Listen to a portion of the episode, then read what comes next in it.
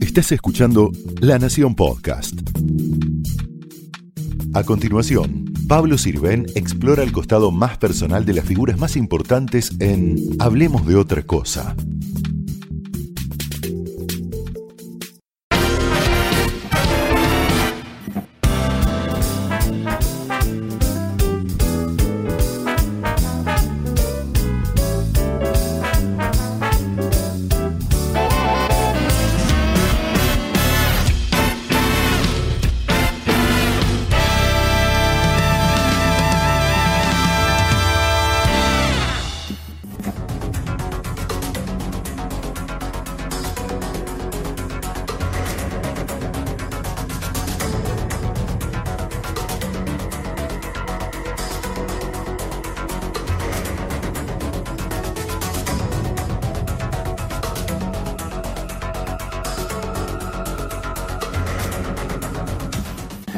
Muchas gracias, Jonathan Viale. Hola, Pablo. Por, fin esta demorada charla en Hablemos de otra cosa. Perdón, todo culpa mía. No, que nos debíamos. Este, vamos a hablar de. Estamos en, La Nación Más, señor. lugar de, gran repercusión de tu programa Más Realidad. Pero también vamos a evocar a tu vieja, pues está por cumplir 11 de abril, un año de su muerte. Y eso te quería preguntar, ¿no? Después de, la herida lacerante que es enterarse tan abruptamente, ¿cómo, se procesa o se tramitan en, el año que pasó? ¿Qué, distintos momentos, cómo fuiste viviendo eso? No sé, supongo que no, no, se procesa. Eh, no sé, todo el mundo me dice que a medida que pasa el tiempo se va yendo el dolor, pero no, no se va el dolor. Al contrario, ¿no? yo te diría que aumenta. Lo vas naturalizando, pero, pero no, es muy difícil, es muy difícil. Tal vez no caí todavía. No sé, lo hablo mucho con mi psicólogo, con mi psicoanalista, con mi vieja, con mi hermana, con mi esposa. Eh, tal vez no terminé de caer. Tal vez, mira, no sé, lo estoy pensando en este momento. ¿eh? Me llené de trabajo y de cosas para no pensar. Porque cuando pienso, cuando pienso en él, este, se me vuelve a caer todo. Entonces no. ¿Lo soñás mucho? Ahora, ahora en estos días, increíble, no sé, puede ser que tenga que ver con, el, con la cercanía del aniversario, pero ráfagas. El otro día soñé algo rarísimo. Eh, estaba Mica y yo, Mica y mi mujer, y estábamos como en una fiesta, con un cóctel, qué sé yo, y aparecía mi papá, pero con mucho más pelo con mucho más pelo, como si se hubiera puesto pelo. y le daba un abrazo y le decía, era como que obviamente no, no estaba muerto, y lo abrazaba y le decía, ¿cómo estás? Hace mucho que no te veo, qué sé yo. Y me, y me, decía, me duele acá, me duele acá, el corazón, que fue lo que le pasó. Y me desperté. O sea, no fue un lindo sueño. O sea, yo lo que me gustaría es tener sueños lindos con él, no sé, sueños, recuerdos, cosas lindas. Bueno, pero te vienen a la, a la memoria, recuerdo, seguramente así como eh, momentos, ¿no? Todo el tiempo, todo el tiempo, todo, el tiempo, cosas que hacía, no sé, este, consejos que me daba. Yo lo que extraño mucho es, viste, en los momentos lindos, cosas que me pasan, de poder compartirlo. Yo compartía todo con él. Desde un buen número de rating hasta una cosa linda que me pasaba en el trabajo, hasta algo lindo en mi casa. Extraño contarle cosas. Él era como una especie de confesor mío, ¿no? Una cosa así. Hace un año y medio eh, planificamos otro programa. ¿Querés contarlo? Bueno, íbamos a hacer, la, idea era que estemos los dos, ¿no? Y los tres, en realidad. Mauro y vos. Sí. Y sorprendentemente me sorprendiste porque hemos tenido, yo lo he criticado mucho y tu, viejo, bueno, devolvía fuerte. Era, era devolver fuerte. bravo, sí, sí, sí. Eh, me sorprendiste porque en un momento dijiste, y puede ser, ¿no? Y yo dije, ah, bueno, buenísimo. Para mí ah, todo está prescripto, pasó hace mucho, en los 90.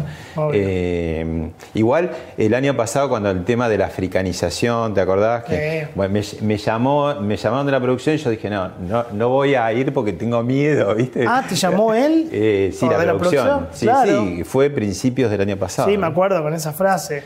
Digo, para, para demostrar que hasta último momento, si- Sí. bueno, hasta do- dos días antes estuvo trabajando. ¿no? Sí, claro. Ah, claro, fue muy pegado eso. No, yo tenía muchas ganas de hacer esa nota. ¿Y, Porque... y- y vos le, le consultaste? ¿Qué te Sí, dijo? sí, estaba, estaba, viste que él, él era así, era, bueno, papito, lo vamos viendo. Pero, pero, a mí me gusta, bueno, dale, si, él me decía, si vos te gusta, lo hacemos. Él, él era así, él me daba todo, todos los gustos. Es decir, si vos querés, lo hacemos. A mí me gustaba, hicimos tres, cuatro notas juntos, cortitas, una con Luis Ventura, y a mí me gustaba eso, me, me- me- gustaba estar los dos juntos, discutir, charlar, pero, pero estar juntos. Mm. Fotos. Eh, fotos. Aquí. Fotos. A ver, esta, eh, Mauro y Leonor. Qué facha los dos, ¿no? Qué Vos sabés que facha. comentamos fuera de- del aire recién que, que, bueno, que muchas personas a lo largo del tiempo de la vida va cambiando su fisonomía y en el cine cambia incluso el actor, porque dice cambió tanto.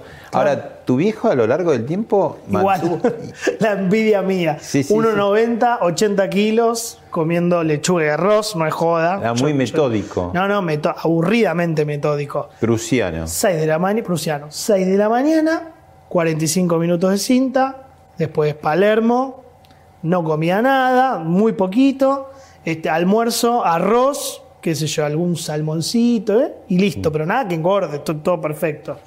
Y mi vieja también, mi vieja también, Y esta es la producción de Leonor y Mauro, ¿no? está la producción. Y, a- y a- y lo que la gente no te tiene con el pelo ruliento. Sí, y más rubio, ¿viste? Y más rubio. Más rubio, sí, sí, sí. Y mi hermana, eh, que la, la amo profundamente y que es la que, bueno, más golpeada quedó de todos nosotros. O sea, extrañamos, pero la- creo que la que más extrañamos. ¿Esto que es la, la comunión? Fiesta de 15 de mi hermana. Ah. Hotel Bauen. Que en ese momento era la última moda, el Bauen, era espectacular. Mi viejo espectacular con moño, mi hermana hermosa y yo con los ru- muchos rulos, ¿no? Sí. Con smokey. Altos rulos. Bueno, y el tema del fútbol siempre presente. ¿Eras arquero? Eh, Buah, arquero. ¿Querías? Goicochea. Esta, más respeto, viejo. Esta es la camiseta de Sergio el Vasco Goicochea, mi La ídolo. legítima. Sí, sí, sí. Eh, Mundial Italia 90. Yo tenía 5 años, o 4, estos, no, estos 90. Eh, Mm. tenía 5 años y lo veía a Goicochea atajando penales. Mi viejo relatando y yo veía a Goicochea contra Yugoslavia y contra Italia atajando los penales. Yo decía, este es mi ídolo, es espectacular con la, con la tango. Entonces me puse la camiseta y fui arquero. Y Bueno, atajé. pero Mauro te puso, puso ahí una ficha, ¿no? Para el nene que... No sabe lo pesado que era. Se me ponía, yo siempre, gracias que me puedo ver esta foto. Se me ponía atrás del arco, literalmente. Y esto era el partido. Era, Era tu DT. mi, mi, mi manager, mi DT, mi presión. Pa- Yo no era un gran arquero, me mandaba mucha cagada. Entonces decían, vamos arriba, no pasa nada, vamos. ¿Sabes lo que es que te estén atrás? No pasa nada, arriba, arriba, arriba. Eh, pero era lindo. Me protegía y me presionaba. Las dos cosas al mismo tiempo. Y también eh, compartían Esto es hermoso. partidos. Cancha de Vélez, eh, River Vélez, ganamos. eh, hacía mucho frío.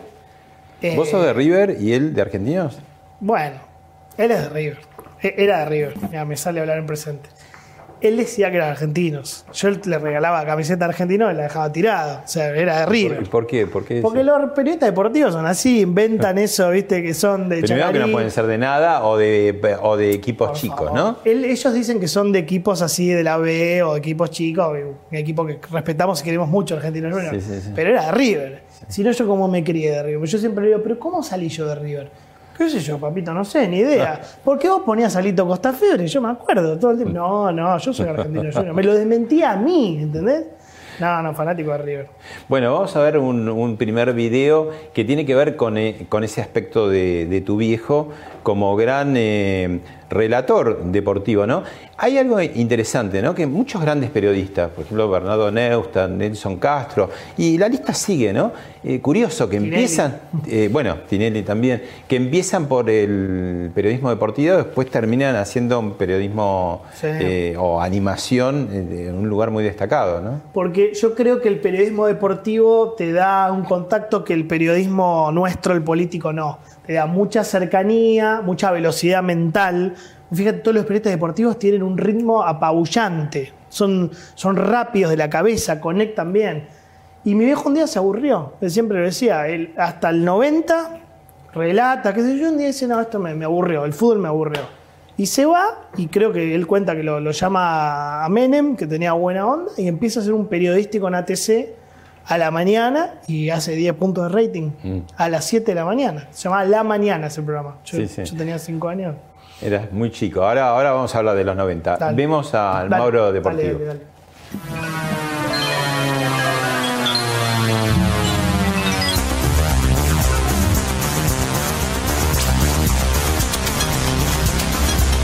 espectacular para un partido de fútbol de los últimos tiempos.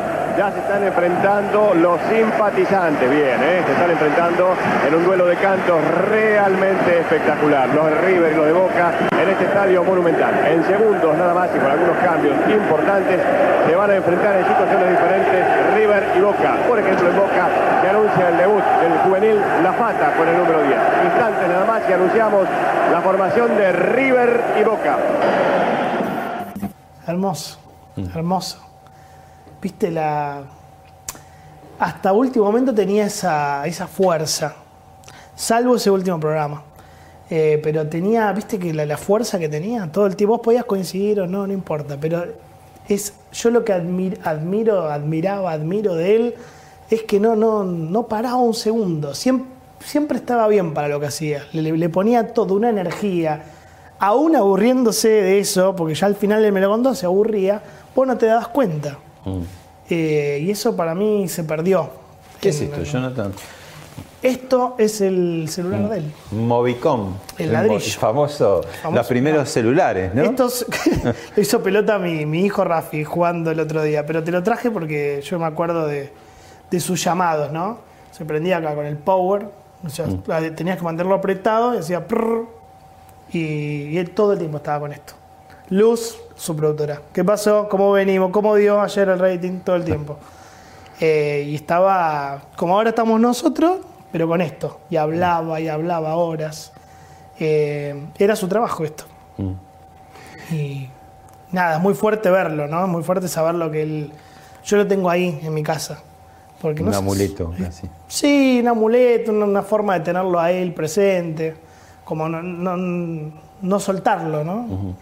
Eh, vos decís, y eso está claro, todos los que estamos en el ambiente lo veíamos, ¿no? De hecho, en los últimos años eh, manejando esos programas ómnibus prácticamente los domingos, ¿no?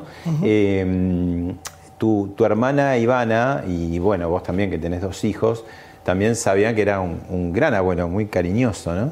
este, y Ivana contaba que sus hijos decían, ¿dónde está el abuelo loco? Sí, el ¿No? abuelo loco. ¿Por qué sí. el abuelo loco? Porque le decían así, porque lo, lo- lo jorobaban con eso. Este, el más chiquito Lucky, el más chiquito de Ivana, le decía, al abuelo, le decía al abuelo loco. Porque era un abuelo loco. Pues se tiraba al piso. No es ese que ven ustedes, se veían ustedes en cámara. Se tiraba al piso, jugaban a hacer taekwondo, hacía cualquier cosa. Eh, una de mis fotos preferidas que me olvidé de traer es que estamos tirados todos en el piso con, con Aarón y con, con Romeo, que es mi hijo, jugando, jugando. Era un abuelo que se desvivía por sus nietos. Se desvivía. ¿Tuvo, ¿Tuvo más tiempo o, o que con ustedes, eh, por ejemplo, para ¿Con sus nietos? Sí. Es que era muy presente con nosotros. Muy También. presente. Muy, muy. O sea, lo, lo bueno de él es que era un loco del trabajo, workaholic, pero, pero un loco como padre, muy presente. Si yo te digo que íbamos a la cancha, que estábamos jugando juntos al, al fútbol y que yo estaba con él todo el tiempo en en ATC, yo me crié en ATC, siempre lo digo. Yo iba con él a todos lados. Yo estaba fascinado con su trabajo, por eso estoy acá haciendo esta locura. Pero por el otro lado, al principio quisiste un poco como esquivar ese camino, ¿no? ¿Qué querías ser ingeniero? ¿Terminaste siendo politólogo? Quería ser eh, programador, ingeniero en informática, cualquier cosa que no sea el periodismo. Pero eso fue los 90. Eso Pero, fue- pero para evitar decir no me puedo comparar, o, o, bueno, ahora vamos a entrar en los 90, que es la parte eh, Eh. turbulenta, pero también hay, hay cosas interesantes, ¿no? A mí me tocaba hacer en esa época crítica de televisión, o sea que lo tuve que observar y analizar muchísimo, ¿no? Pero evidentemente eh, tu padre eh, descubre algo en ese momento. Sí, claro. Él descubre el, el talk show. Él descubre el formato televisivo, él descubre el show periodístico. que yo creo que le criticaron mucho injustamente porque él convierte temas policiales, como era el caso Coppola, en temas populares. Él populariza temas que eran aburridos para la gente. Bueno, ahí eh, ve- vemos unas imágenes de, de las chicas Coppola. La chica, la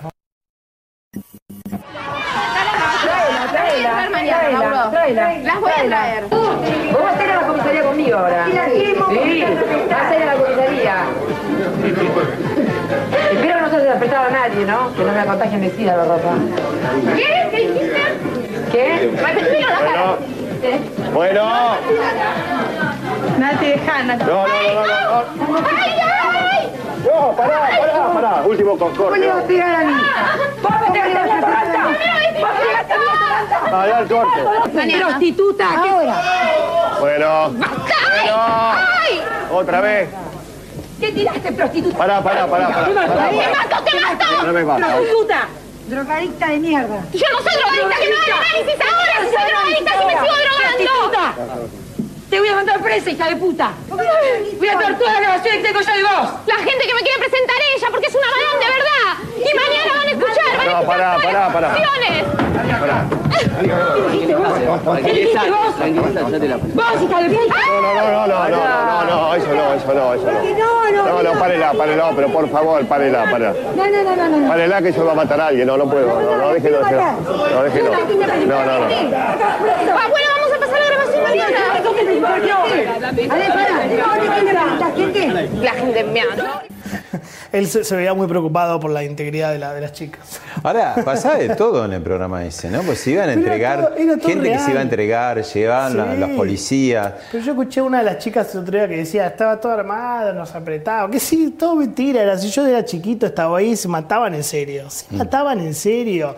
Ese era el caso Coppola que se odiaba a Natalia, Samantha, la otra Villar. Yo me acuerdo todo, pero no, no voy a. Eras muy A chiquito. contradecir, pero me acuerdo todo. Ahora, eh, ahora viste Natalia de Negri quiere borrar todo de internet. Está en su derecho. No voy a decir. Pero esto, esto existió, digo, tampoco podés borrar. Todo existe. No, jamás voy a contradecir a, a Natalia, eh, pero yo me acuerdo todo. Mm. Es lo único que yo me acuerdo todo. ¿Y qué- vos que lo acompañabas, ibas al canal? Yo estaba ahí, estaba ¿Y? ahí. ¿Y qué- estaba qué- atrás de cámara. ¿Te acordás, por ejemplo, de, de este tipo de escenas? ¿Qué, Todo qué- me ¿Y qué pensabas? Porque, digo, no era una cosa habitual en la televisión, por eso impactó tanto. Era una locura, qué sé yo. Eh, yo me acuerdo un día. eh, Era cierto, pero después se, se empezaban a dar máquina, porque por ejemplo la familia Zuller, que Sí. fue cada vez, empezaban con algo cierto y después iban como, se iban armando como pequeñas historias. Pero o- na- nace de un caso gravísimo, que era la droga, Sí. que era lo de Coppola, y de las escuchas, que eran mucho peores de lo que trascendieron.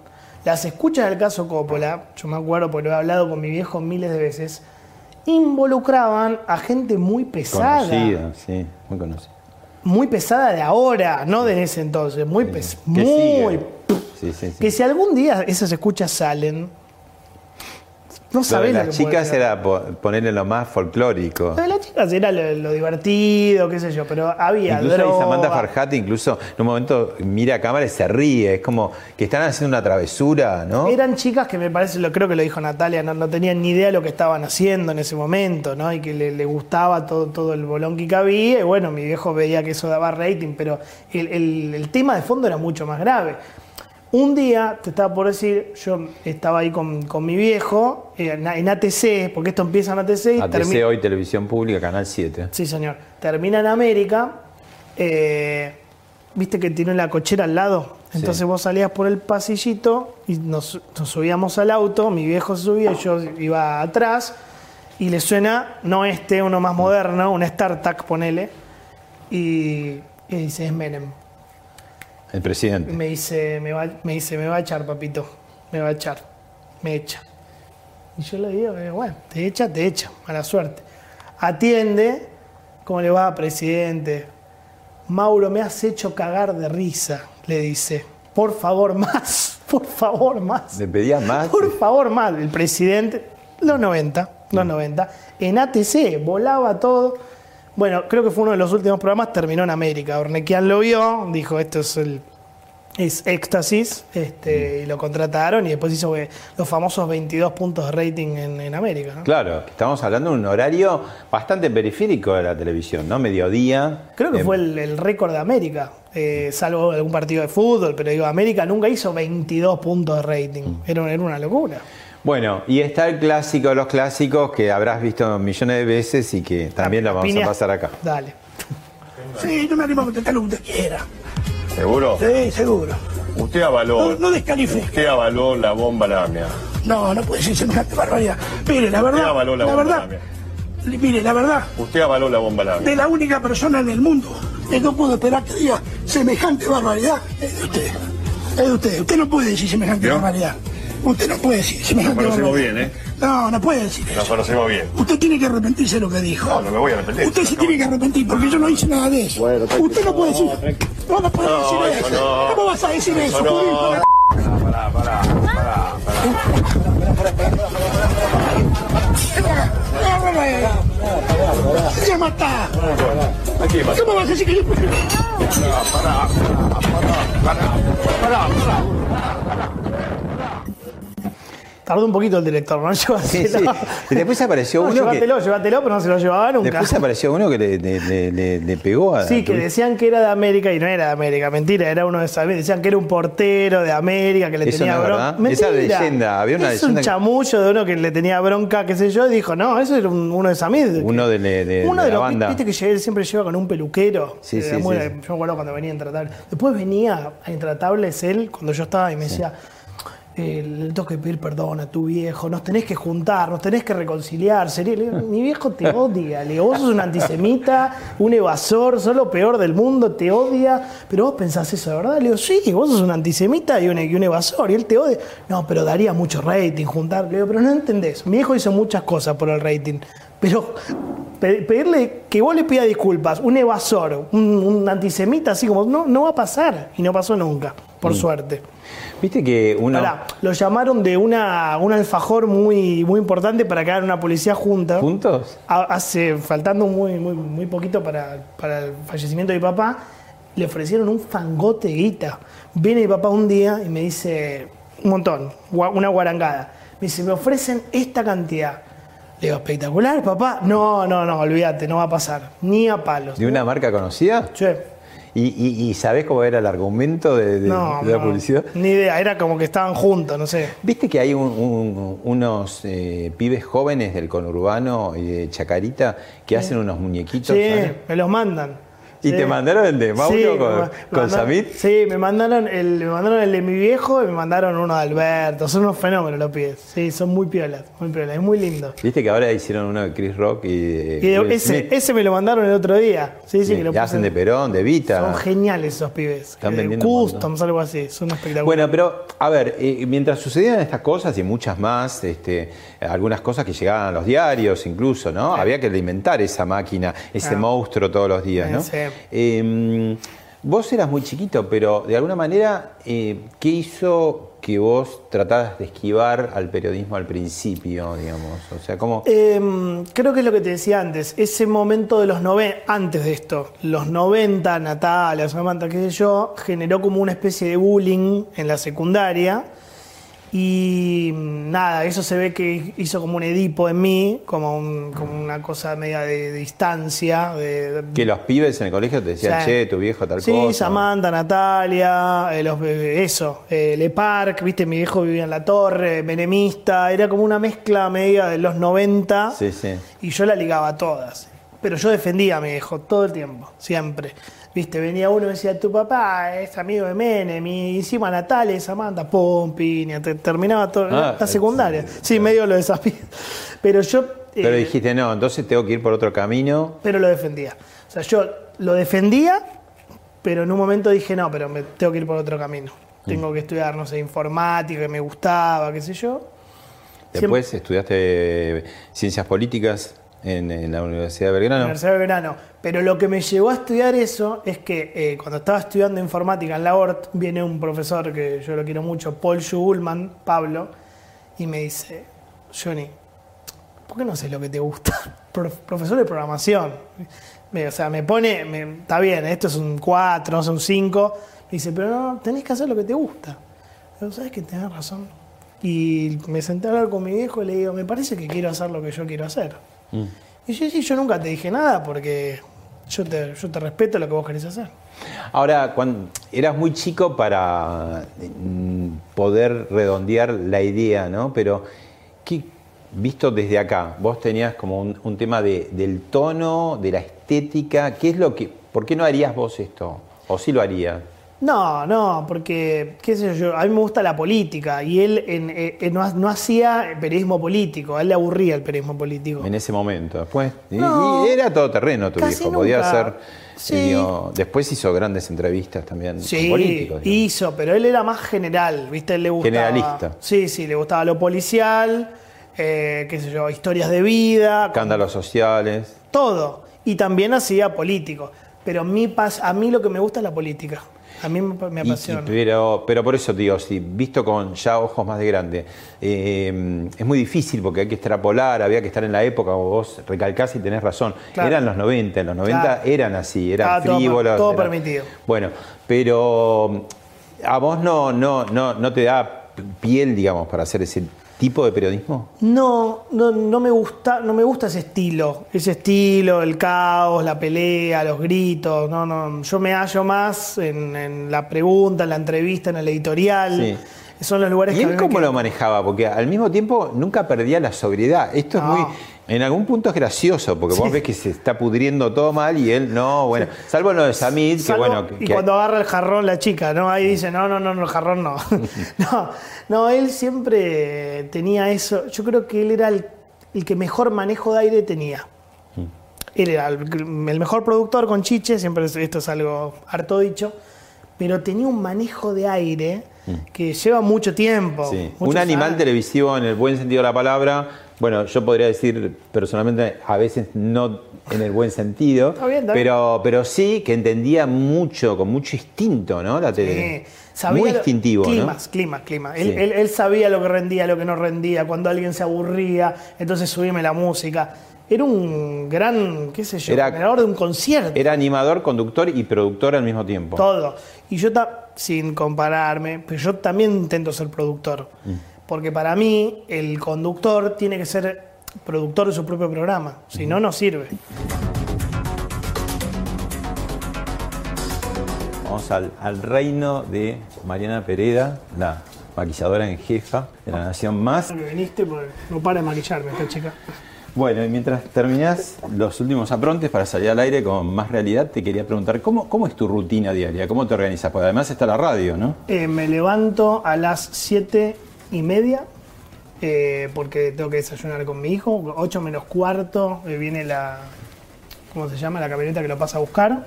O sea, desayuno con él y con Rafi, mis dos hijos. Y después ya a las 9, 9 y cuarto me pongo a preparar el famoso editorial este para la radio y para la tele, que le hago algunos retoques. Después eh, me voy para la radio. En la radio estoy de 3 a 5 y media. Pan y circo. Pan y Circo, Radio Rivadavia. Hacemos el pase con Nelson, que está muy, muy divertido con Tarico. Y me vengo para acá. Y acá me maquillo, qué sé yo, ya me voy a escuchar a Feynman, porque me gusta escucharlo antes para sorprenderlo. Claro. Ahora, Bueno, por ejemplo, pidió una bandera argentina. Entonces estoy buscando una bandera argentina para sorprenderlo. bueno, y ahora te vamos a seguir después, vamos a hacer un poco de backstage de- del pase también. Me encanta, me encanta. Bueno, nos vemos. Bienvenido.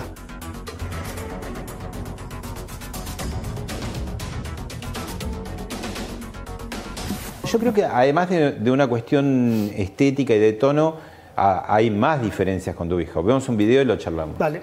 Jonathan Viales, que dijo en la, en la radio que trajo un quilombo.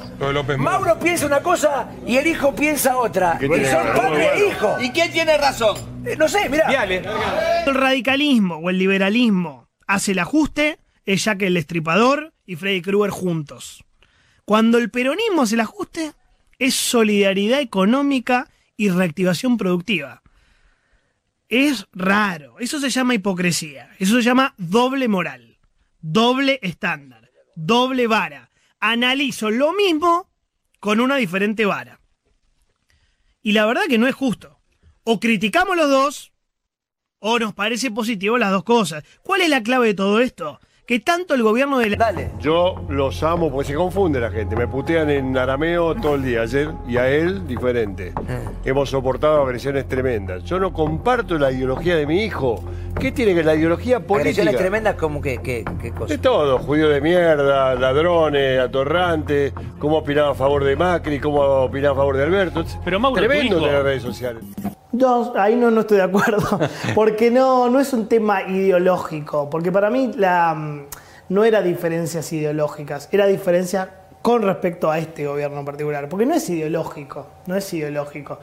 Eh, la ideología... Bueno, no tendría nada de malo tampoco que tuvieran No, diferencias no, ideológicas. Pero tampoco es sería la primera vez, digo. Es que la discusión izquierda-derecha está súper agotada. Ya no se puede discutir más en términos de izquierda-derecha. Era mi discusión con él, que él me decía, "Ah, está muy gorila. Y digo, pero vos no estás muy de izquierda. Porque esa, esa discusión ya no sirve más. Está, está agotada en términos prácticos.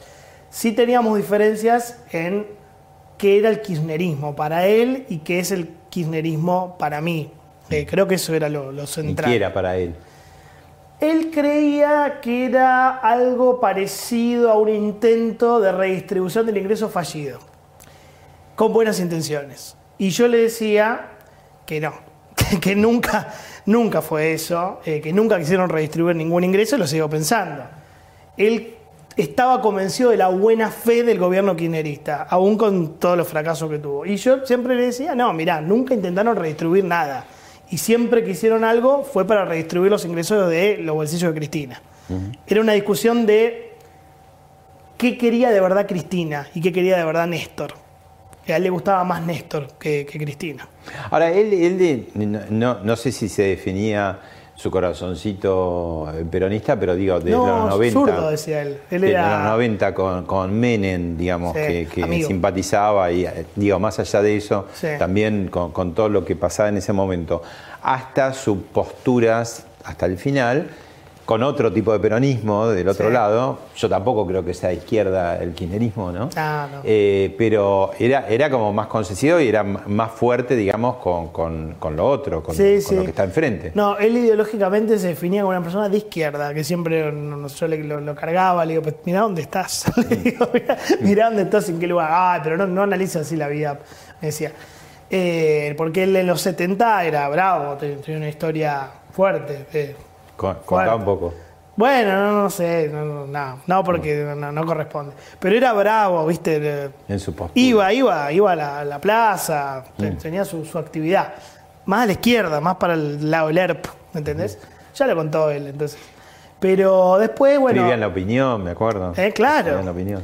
Después De con. Menem era amigo, pero no compartía el- la visión de gobierno, más, más de centro derecha no le gustaba. Pero es un referente de esa década, cuando uno tiene que Sí. decir, a ver, emergente en los 90, Sí, sí, Mauro. Vial está, ¿no? Porque era, pero te vuelvo a decir, porque era amigo de Menem. Yo me acuerdo de haber ido a la Quinta de Olivos, yo chiquito, y él y estaban horas ahí hablando. Me acuerdo, ya lo conté alguna vez, de un partido River Boca, que lo- River perdió, el, que- el famoso caso de guerra. Los echó a todos Menem y se quedó hablando con mi viejo horas. Mm. Y yo estaba ahí y miraba, miraba cómo hablaban. Ya vamos a volver a, a Mauro, pero permitime la, la autorreferencialidad. En mi última columna eh, pongo lo siguiente, ¿no? El kirchnerismo se siente a gusto en la fricción constante y en el choque estentorio que garantiza periodismo indignado y títulos ruidosos las 24 horas del día. ¿No son poco funcionales finalmente esta, esta, esta batalla que hay, ¿no? De co- como que hay dos maneras de ver muy extremas, de un lado Sí. y del otro. Eh, y, y hay como una indignación que es más adjetiva. No lo estoy diciendo No, eh, entiendo eh, eh, específicamente por vos, sino en general, ¿no? Donde el adjetivo es más fuerte por ahí que el dato. No lo digo por vos porque vos entendí dateás mucho Sí, sí, sí, tus sí. editoriales y, y juntás eh, esa información. Te entiendo perfecto y coincido que cuanto más adjetiva el periodismo, más les gusta a ellos, porque más te sacan del rol de, de divulgador de hechos. Por eso a, a veces uno se va de mambo y terminás adjetivando y te olvidas de los hechos. Por eso yo siempre digo que los hechos son sagrados y que ahí le ganás la discusión. Cuando ellos te llevan a, bueno, pero es bueno, es blanco, es tibio, están en su terreno. A ellos les gusta discutir sensaciones. En el aire. A ellos les gusta discutir sensaciones. Ahora, cuando vos le tirás el hecho por la cabeza, que es 6% de inflación, listo, se terminó la discusión. O sea, vos podés decir, Feletti te gusta, no te gusta, es el congelamiento de precios. Ahora, el resultado es 6% de inflación. Ahí no son Robin Hood. Ahí estás matando a los pobres. O sea, ahí todo el chamullo Nakam Pop se termina. Por eso yo digo, hay una reivindicación ahí del kirchnerismo en general y, y bueno, vos este, lo, lo- lo dijiste hace poco, hace unos días, el gobernador de la provincia de Buenos Aires, Kicillof, dijo, bueno, el que no pelea no sirve, como Sí, diciendo. sí, sí, sí. Eh, y que, que un poco la esencia, y bueno, Cristina Kirchner lo tiene muy aguerrido, Claro. o a veces con, con, con sorna, o la ironía, la chicana, con la portavoz, ¿no? A- para que no diga que soy mal y no le mando el libro, mandarle ese libro, además, ¿no? De- Claro. Del sexto piso de, de la catombe económica de Alfonsín. Eh, y, pero me parece que ese ruido, ese humo, también eh, es muy funcional porque detrás no hay nada. No hay nada. El populismo necesita el conflicto para sobrevivir. Cuando ellos no tienen nada de gestión para mostrar, se apoyan en peleas. La pelea preferida es los medios. La segunda preferida es la corte, la justicia. La tercera preferida es el campo. La cuarta preferida son los empresarios. Después el fondo, Estados Unidos. Siempre sacan de la galera una pelea. La reta, Macri. Siempre hay un apero, un apero. O sea, yo soy malo, pero siempre hay uno peor. Sí, sí, hay inflación, pero fue por culpa de los empresarios. Hay inseguridad, pero porque TN lo magnifica demasiado la nación más. Siempre hay un otro culpable. El populismo necesita eso, un chivo expiatorio. Ahora se, se victimiza por lo que dicen en los medios de comunicación, pero eso es lo que te digo, me parece que en algún punto es funcional, porque dice, conviene que nos peleen todo el tiempo, digamos. Lo que pasa que es, yo entiendo lo que decís, pero el periodismo tiene que escapar de eso, porque es funcional o no, es problema de ellos. Yo tengo que hacer mi trabajo, Eduardo el suyo, vos el tuyo, Rossi el suyo, Leuco el suyo, que es primero dar la información. Y una vez dar la información, analizar, y si hay que criticar, criticar, y si hay que destacar, destacar. A mí me encantaría decir, che, estas tres cosas buenas, Tan bárbaro. Dame tres, una. Decime una de estos dos años y pico, Alberto. Y yo te, pero con gusto te digo, che, qué bien acá. Pero no es de malo, de que es, es todo negativo. Cuesta mucho. Con Cristina había cosas para destacar. Ahora ni siquiera eso. Hace dos años y medio que no hay una buena noticia. Y no estoy sesgado, no tengo odio en mi análisis. Es la verdad. Cuesta mucho encontrar una buena noticia. ¿Qué fue para vos Intratables? Un lugar hermoso, un lugar hermoso, con un conductor que quiero mucho, que es Santiago del Moro. Eh, el salto a la fama, entre comillas, si querés, para ponerle un título. Eh, yo era periodista tranquilo de A24, que recién empezaba chiquitito, nervioso, así tartamudo. ¿no?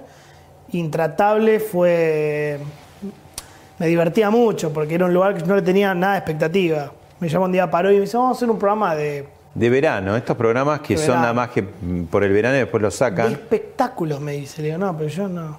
Porque estaba Infama, ¿no? Que hacía Sí, Santiago sí. del Moro. Sí, sí. Y esta era una apuesta un poco más mayor un porque era la Eran los cinco noche. temas del día. Y había Moria diciendo no sé qué cosa y un tema de política. Entonces yo estaba en el control y cuando hablaban de política me metía. Una cosa rarísima, era un panelista móvil. Entraba y salía. Entonces José Núñez, el productor, me decía, ahora. Entonces yo bajaba por el ascensor y me metía. Me microfoneaban y hablaba con la computadora. Decía todo. Y ahí, en ese momento, Santiago dice, ese chico con la computadora está leyendo información, me gusta, es diferente. Y cada vez me dio un poquito más, un poquito más, un poquito más. Y en un momento me decía, abrí vos, abrí vos, abrí vos. Entonces, informe y yo abría con, con la data. Era otra cosa. Bueno, eso, eh, yo, yo fui un par de años, una vez por semana, y, te veía de cerca, ¿no? Y, y siempre decía, ¿qué tiene en la computadora? Tiene todo, ¿cómo hace?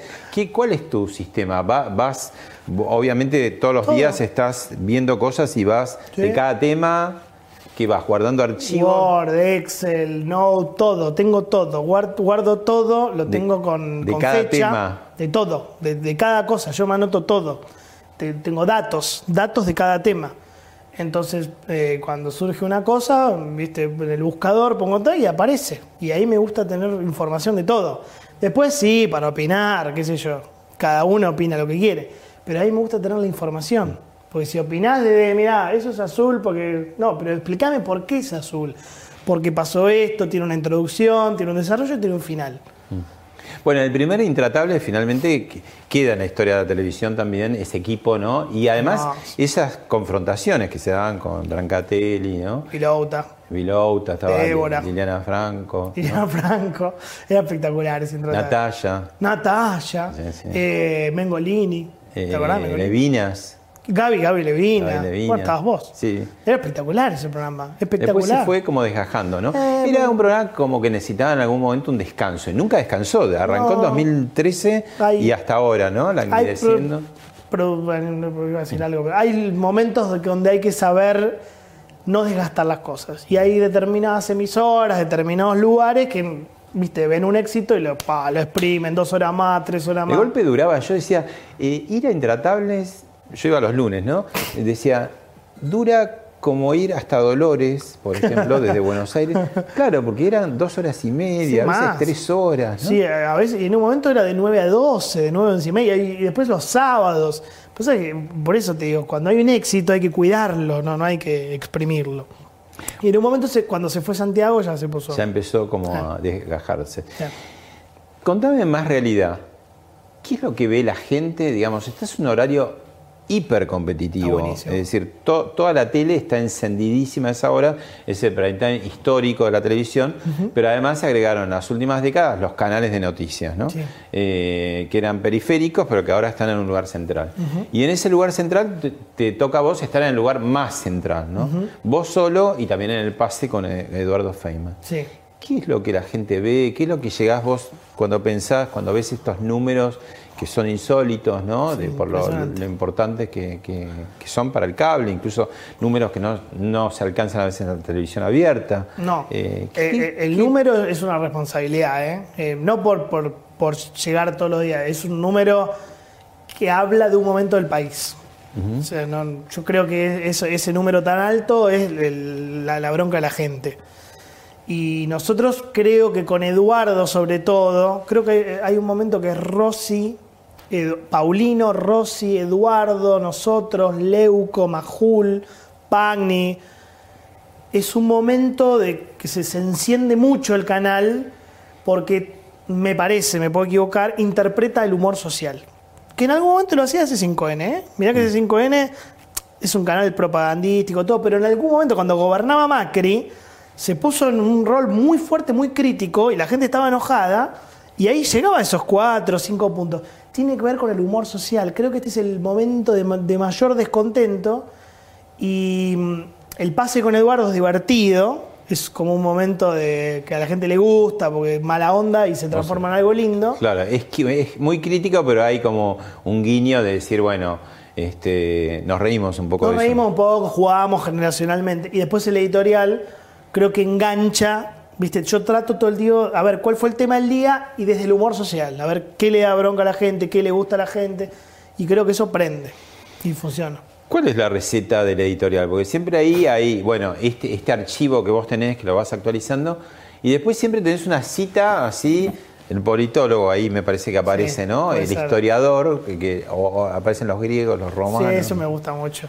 No, eso no sé, los griegos, los romanos, lo, lo- lo hago desde que trabajaba con, creo que Grondona me lo enseñó. Yo trabajé con Grondona en Claro. Radio La Red y lo admiraba cuando metía mitología griega y a mí me- siempre me gustó. Entonces me gusta traer una historia y la, que, que se relacione con la actualidad. Eh, no, no hay una receta. La receta es pegarla con el tema del día, porque a veces el editorial va por otro lado.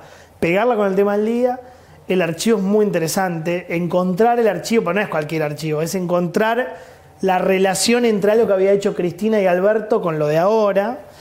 Eh, y bueno, después tener la opinión que más o menos se acerque al humor social. Y es Bueno, algo que trabajás desde muy temprano a la mañana, ¿no? Y que después por ahí a lo largo del día tenés que cambiar dos o tres veces. Y lo voy cambiando, ¿sí? Yo me levanto. Ah, porque en Mm. maquillaje me equivoqué el horario. Dije siete y media. Yo me levanto siete menos cuarto. Siete menos cuarto. Estoy con, con mis hijos, desayunamos. Y a las nueve de la mañana me pongo a preparar el, el editorial. De algo que sale a las ocho de la noche. Y ahí, ahí eh, esa primera impronta, decís, ¿viene por acá? ¿De dónde viene?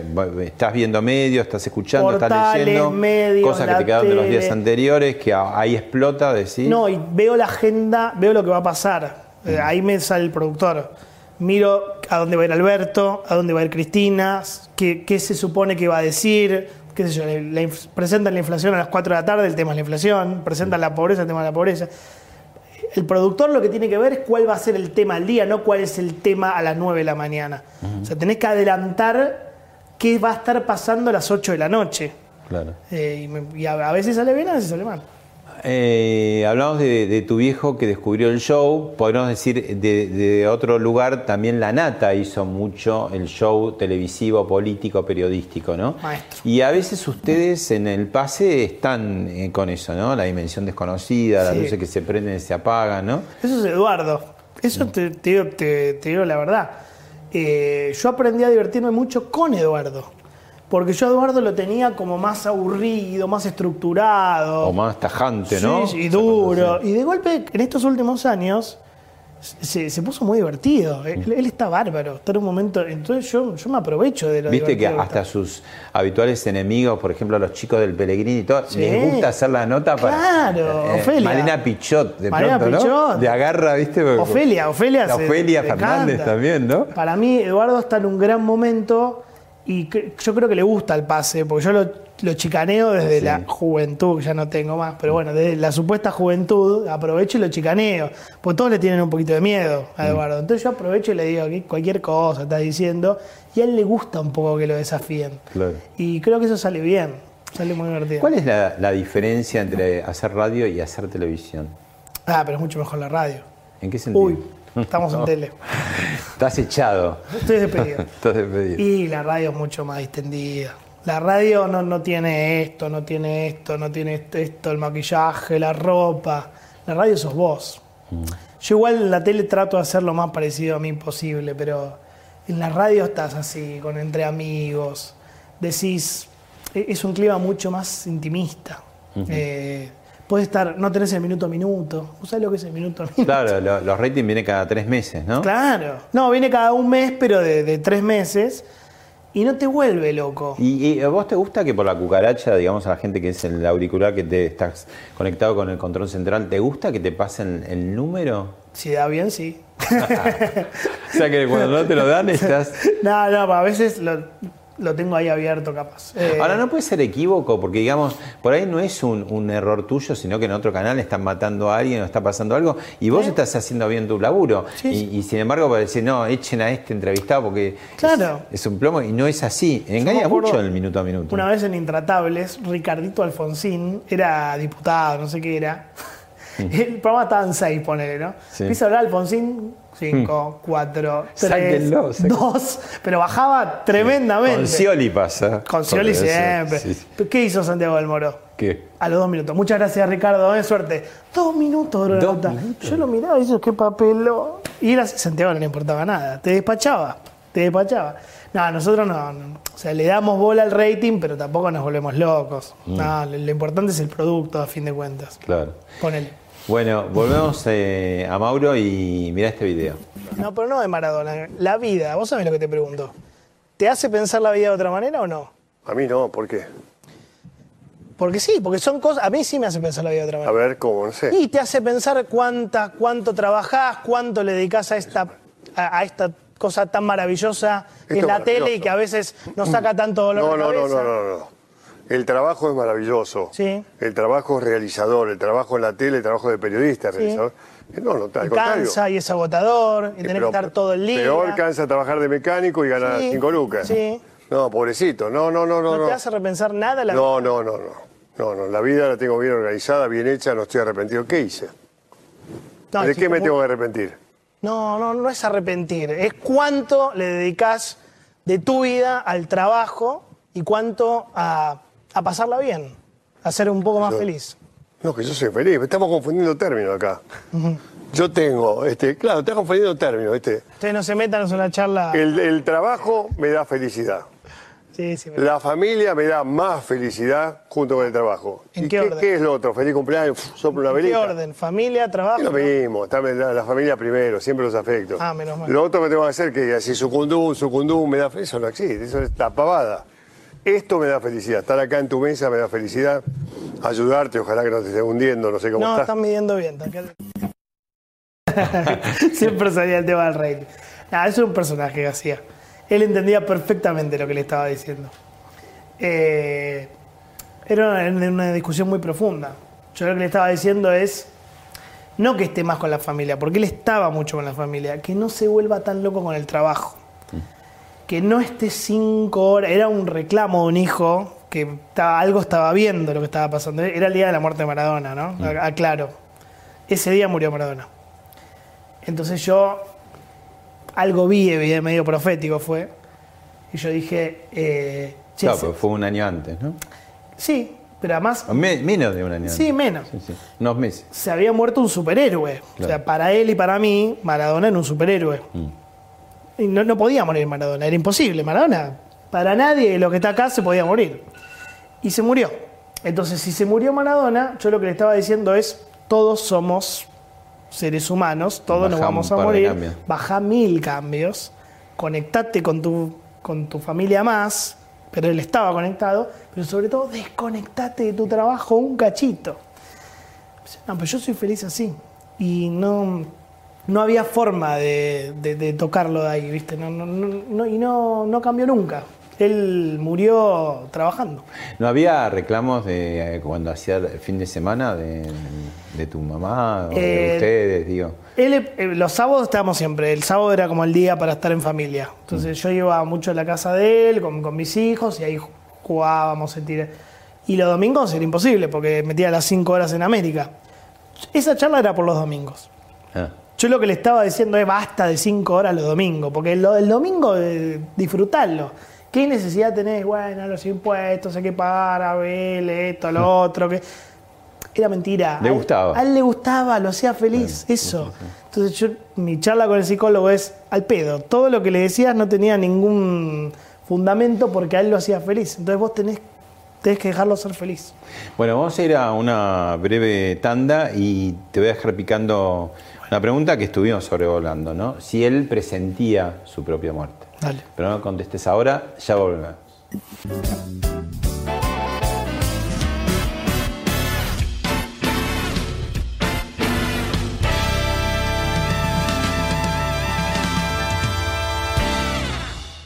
Más Campo con Eleonora Cole. Domingos 13 horas en La Nación Más. Este domingo, informe exclusivo, planes sociales y subsidios, entre la necesidad, las avivadas y la corrupción, la platita que nadie controla. Y además, mano a mano, Jorge Macri y Facundo Manes, La Cornisa, 20-30 horas por La Nación Más.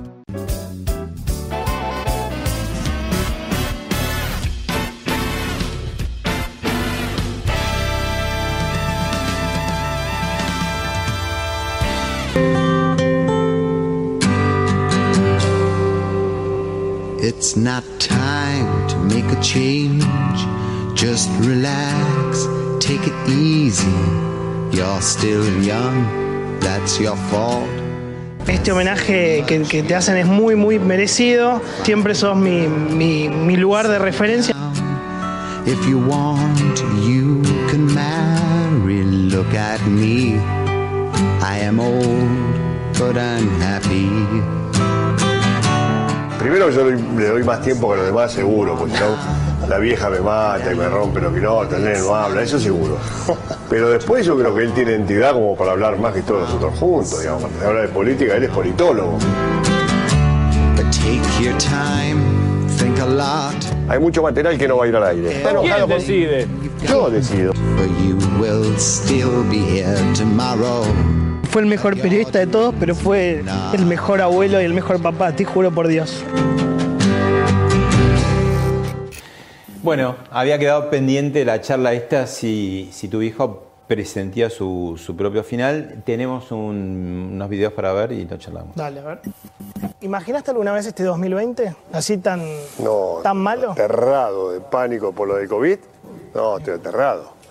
Aterrado, te cada vez tengo más pánico, aterrado. Me toca ver si tengo fiebre, que sé lo qué, y yo nunca me contagié de nada. Yo creo que ni una gripe tuve. Gracias a Dios, hasta ahora por lo menos. Aterrado, pero más por ustedes. Vos sabés que yo me levanto y llamo y digo, ¿qué pasa? ¿Qué tenés? ¿Por qué tan tarde? Loco de controlar la salud de mi familia. ¿Cómo suena? Sí, sí, con la mesura que tenemos los viejos. Yo tengo la, la mesura de los viejos. Tu productor me pide que vaya a los móviles. ¿Fracasamos Yo- ya?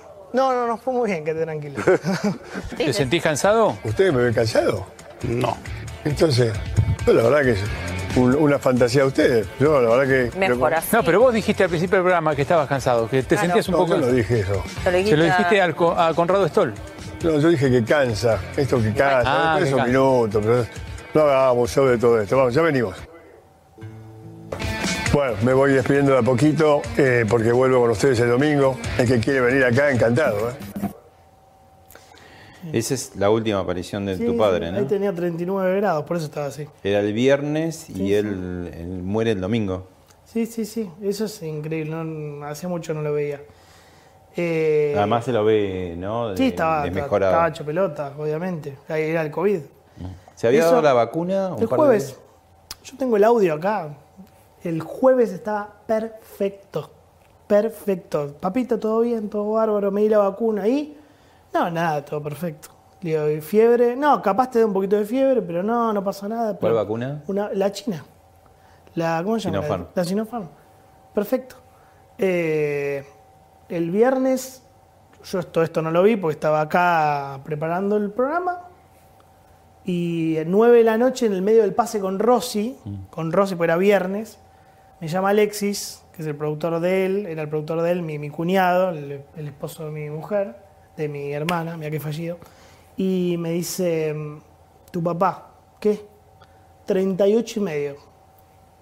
Digo, pero debe ser la vacuna, que le da fiebre. No, no, no, 38 y medio está tirado en la cama. ¿Qué hago? Vení para acá. Eh, Yo me acuerdo que nos cruzamos en el pasillo y que te ibas volando, ¿no? ¿Fue ese día? Sí, sí. Ah, tenés razón. Sí. Y yo te dije, está pasando. Bueno, me fui rápido para, para la casa de mi viejo y lo veo tirado en diagonal nunca en mi vida. Mi viejo no, no, no se tiraba en la cama. En diagonal, 1,90 así. Y andate, todo bien. Le digo, no, pero estás bien, andate, rajá, todo bien, todo perfecto, todo bien, todo bien. Pero tenés fiebre. Mi hermana con el barbijo. Este. Andate, ¿no? No, pero me parece que tenés fiebre. El miedo era, viste, si era COVID, no era COVID. Se va a dormir. Me llaman el sábado a las 7, 8 de la mañana y me dicen, no, está con 39 y está saturando 89. Bajísimo. Y ahí logramos por fin que le hagan el test de COVID y le, le da positivo. ¿En Y qué ahí- se lo pescó? No sabemos, se supone que en el canal. El canal tuvo mucho, América. El canal era una época que era, era tremenda. Además, no, no había vacuna en ese ¿Y momento. él no dejó de ir nunca? Nunca. Dos semanas. Dos semanas en el comienzo de la, de la primera ola, pero porque había un contacto estrecho, qué sé yo, y salió desde, desde ahí, desde mi cuarto, salía de lo que era mi cuarto, ahí en la torre donde vivía. ¿Y vos y tu, tu familia, no mucho tiempo después, también cayeron con COVID, no? Yo al mes, al mes de la muerte de él tuve COVID. ¿Tuviste y, miedo? ¿Sabes el miedo que tenía? Estaba muerto de miedo. Porque además se fue complicando, ¿viste? No, no, no- no pasó nada grave, pero me empezó a bajar, yo creo que todo de la cabeza. ¿no? Claro. Empezó a bajar la, la oxigenación y me, me terminé internando en la, la clínica del, del miedo, tenía pánico, pánico. Este, y bueno, gracias a Dios no pasó nada. Pero fue muy rápido, fue muy rápido. Yo te vuelvo a decir, el jueves estaba bárbaro, el viernes eh, esto, estaba hecho pelota. Y el sábado logramos meterlo en la clínica y, y había mejorado. Le, le ponen la mascarita, la mascarilla esa. No la mascarilla, la. Bueno, Saturaba mejor. sí. Le ponen un poquito de aire, saturaba mejor. Y de golpe me llaman el domingo y me, me dicen: en- nada, entró un paro y lo estamos. va, todas cosas muy feas. Y a la media hora me vuelven a llamar y me dicen eso. Se me vino el mundo abajo. Es, es una cosa que no, viste, no, no, no se puede creer. Todavía no, no se puede creer. Es imposible. Si tuvieras que elegir una, una imagen, una frase, algo eh, de, de tu papá, ¿qué, qué elegís? Eh, el, el último mensaje que me mandó así, medio con esa voz, papito, va a estar todo bien. Va a estar todo bien. ¿Eso fue? El sábado, uno de los últimos, o el domingo, no sé, uno de los últimos mensajes que me mandó, algo, algo, respondiendo a tu pregunta, algo vio, algo sabía. porque evidentemente estuvo toda esa semana así, y yo creo que él sabía que tenía COVID o que estaba enfermo y metió patilla, viste, algo para... Yo creo que algo vio y no, no nos quiso preocupar. Él nunca nos quería preocupar. Era el hombre, viste, omnipoderoso, Superman. Tener fiebre era de débil. Entonces, pero tenía mucho miedo. Mm. Él lo dice, estoy aterrado, estoy aterrado. Yo creo que le jugó muy en contra el miedo que le tenía esta mierda del, del COVID. Mm. Y creo que el miedo te hace daño. ¿viste? El miedo te baja la defensa, no, no es joda eso. ¿Disfrutás eh, tu, tu éxito ahora y, y pensás en, en él? Todo el tiempo. Todo el tiempo. Cuando pasan cosas lindas, cuando hay una linda medición, cuando hay una linda entrevista. Vos sabés que todavía tengo el reflejo de. Yo reenviar Mauro, reenviar Mauro. Viste, yo hacía eso, ¿no? algo que me gustaba y se lo mandaba a él. Y todavía lo hago, increíble. ¿Dialogás así en- internamente? Sí. Eh, en la ducha. Perdón la, la intimidad. Eh, ha- hablo con. Loco, te cuento la locura. Hablo con el, con el sol. Sí, siento que. eh, Viste, cada uno tiene su, su locura. Siento que está ahí, que es un rayo de sol, es algo, no sé. Eh, eh, la irracionalidad no tiene ninguna explicación. Siento que cuando sale el sol es él. Siento que cuando hay un movimiento es él. No sé. Busco, busco que esté presente. Yo sé que no es así. Pero no importa. Son cosas que uno se inventa para, para tenerlo más cerca. Gracias, Johnny. No, por favor. Placer.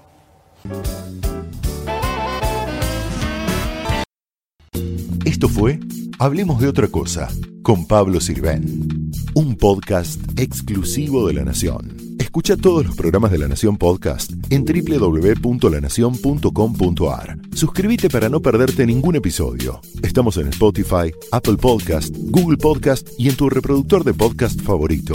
Seguí escuchando La Nación Podcast.